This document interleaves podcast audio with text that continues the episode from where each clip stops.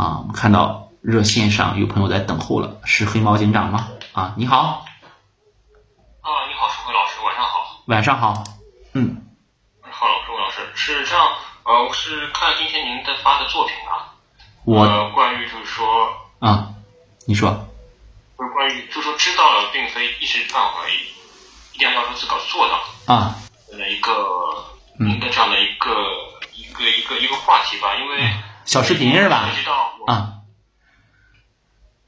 是发的视频是吧？啊。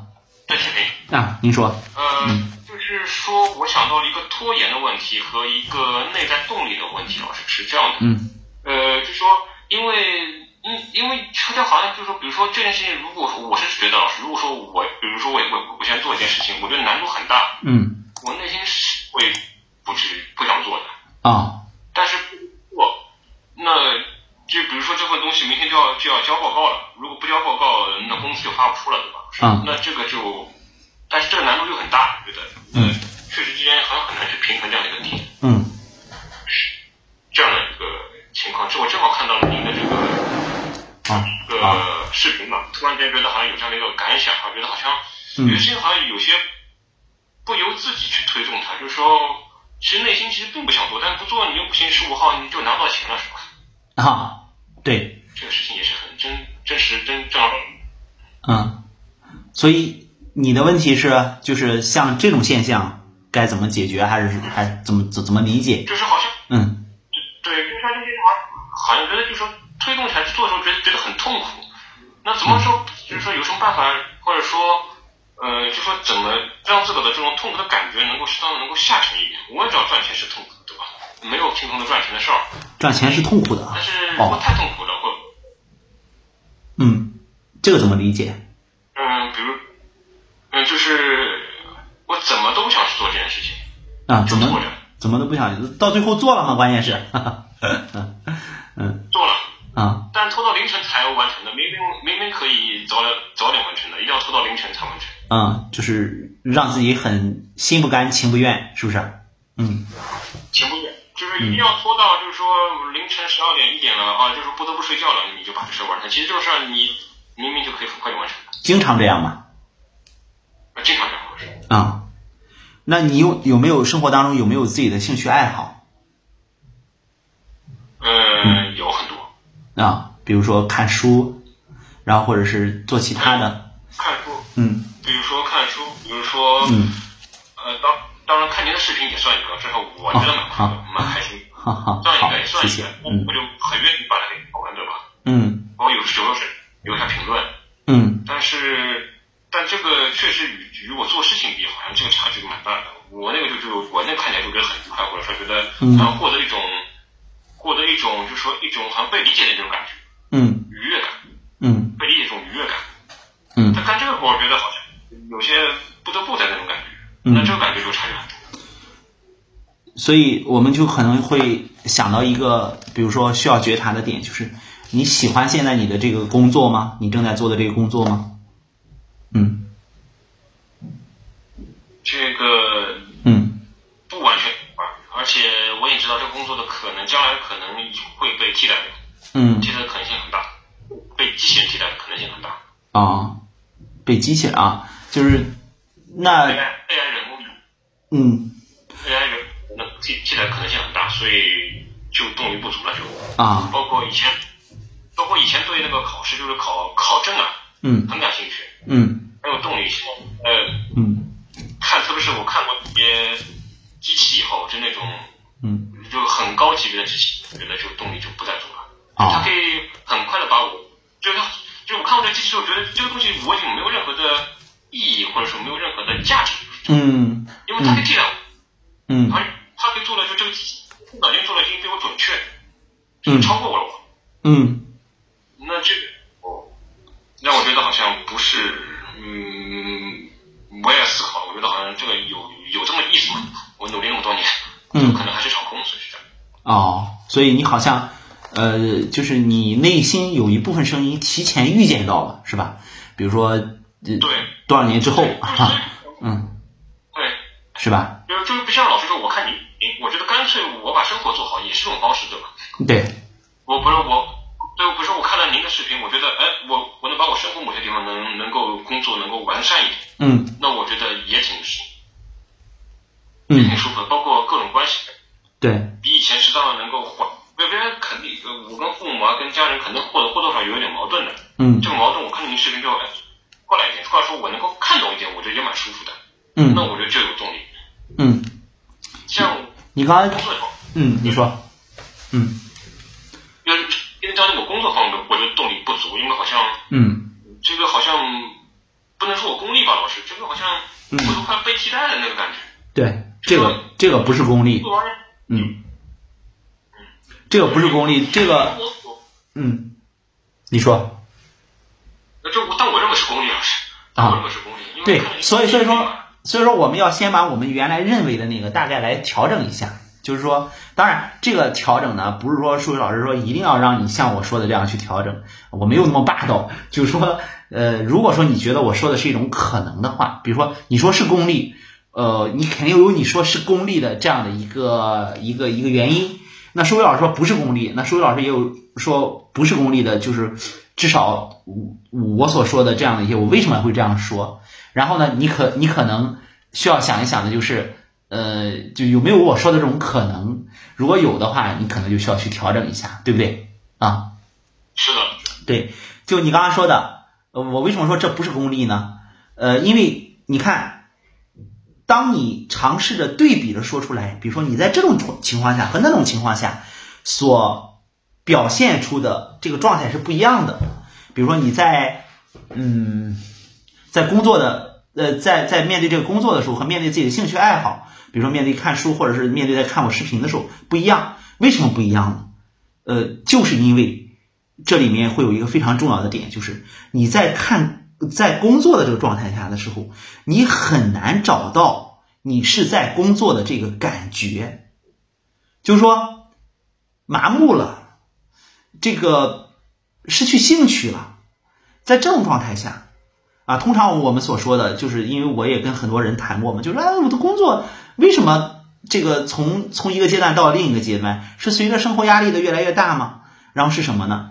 嗯，这个我们到最后会发现，哦，原来是把自己的感觉给不小心丢掉了，就是说觉得就是那么回事儿，然后就是干，然后干呢也不需要你动太多的这个脑子也好，不需要你有有太多的创造性也好。你反正就是周而复始啊，这种状态，就像你说的，哎，你你还隐隐的感觉到一些危机啊，你觉得这个，说不定有一天，然后怎么样就被替代掉了等等，这种状态下，那你没有了感觉，对现在这个工作没有了感觉，你又增加了一份自己想象当中的焦虑，就是我有一天会被替代掉，这种想象当中的焦虑。大家想想，呃，本来我们是工作也好，怎么样也好，呃，这个现在然后这么节奏如此快，我们是要寻找一些哎有乐趣的感觉的，但这感觉首先没有了，再一个呢，就会还会增加一个焦虑，然后这一正一负之间，然后你的这个状态自然会受到影响，而且你这个影响，你刚刚说了，这这这个这个，我觉得挺功利的。怎么觉得没没意思或者怎么着，我就不愿意干了？当然不是功利，因为你先把自己的感觉给丢掉了。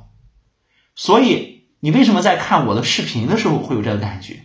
可能我在这个视频当中，也不是说我这个视频录的有多么好，最关键的是我在视频当中我讲述的都是我在我的工作当中每天，比如说面对我的来访者，或者是讲课，或者是做督导这样的时候产生的一些。零散的这样的一些带有感受性的东西，就它虽然不是说经过多么精心的策划的，但是呢说的都都都有来处，都是来自于我们的生活。然后生活化，对这个部分呢，也会让你感觉到，哎，我似乎也有过这样的时候，或者是我似乎也有过类似的这这个部分，就是这个能够产生对你的这种影响。所以说，你要看到的是。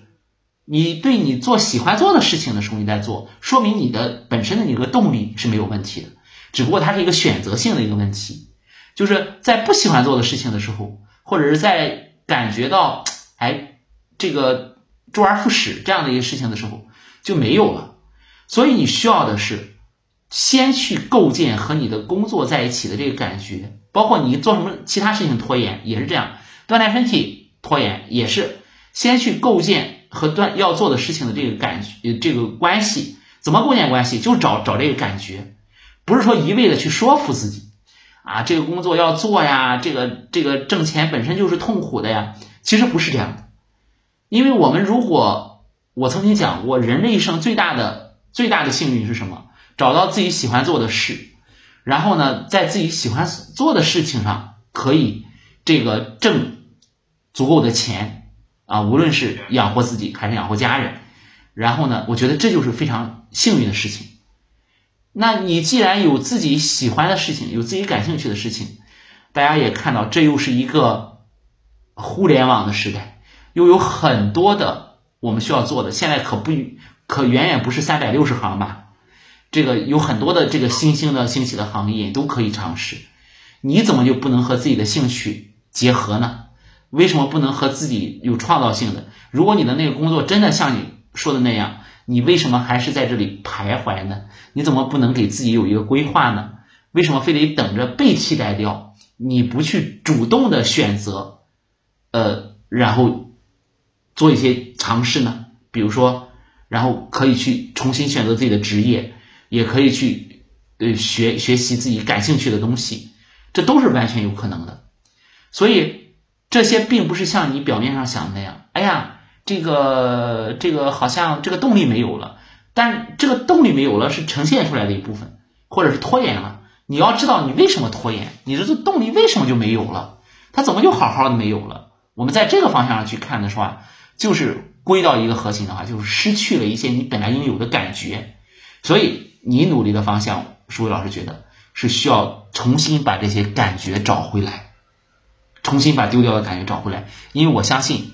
你在在你，因为你说话的时候呢，给我的感觉就是你是一个，就是特别有想法的这样的人，有想法，但是没有和这个想法对应的感觉，你就没有办法激发你去做事情的动力，然后整个的状态也会受到影响，它是这样的一个过程。好的，老师，那我和感觉先尝试是的。尝试吧，先尝试。我问，觉得，因为就像你那个今今天发的那个视频中讲的，对，不能说立刻马上历代可取，这个也是不符合不符合规律的。对，就是对，就是哪能我们知道了，我们理解了，我们马上就做到，对吧？因为你要是都这样的话，大家可以想想，这是非常可怕的事情。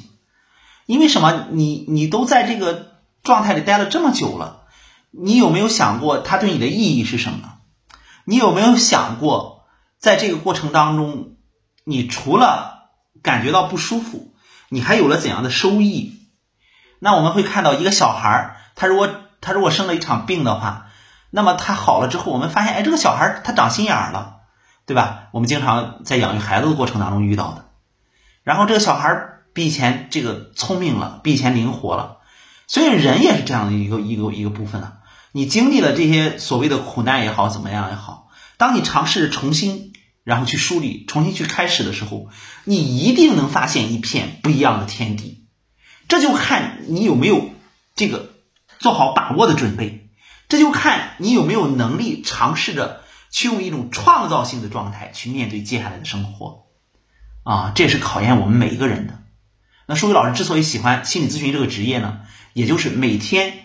别人可能认为，哎，面对着这个来访者，然后来访者有很多的这个看似是糟粕的事情，对，看似是就像就我们说的咨询师像一个垃圾桶一样，但是我往往能在这些所谓的糟粕的事情里寻找到一些就是非常有价值的，甚至有的时候说的不夸张一点，每个人的糟粕的事情，我们都可能会找到一些珍宝啊，然后呢，被他忽略的，被他觉得扔掉的，被他觉得不可能的。所以，我们每个人都需要去尝试着发现我们生活当中有意义的部分，和那部分建立感觉。我相信我们很多问题就会迎刃而解了，好吗？好的，老师，谢谢你，老师。好，不客气。好，好，我们先交流到这里，也很期待着和你再次交流。再见啊！再见，老师。嗯，晚安。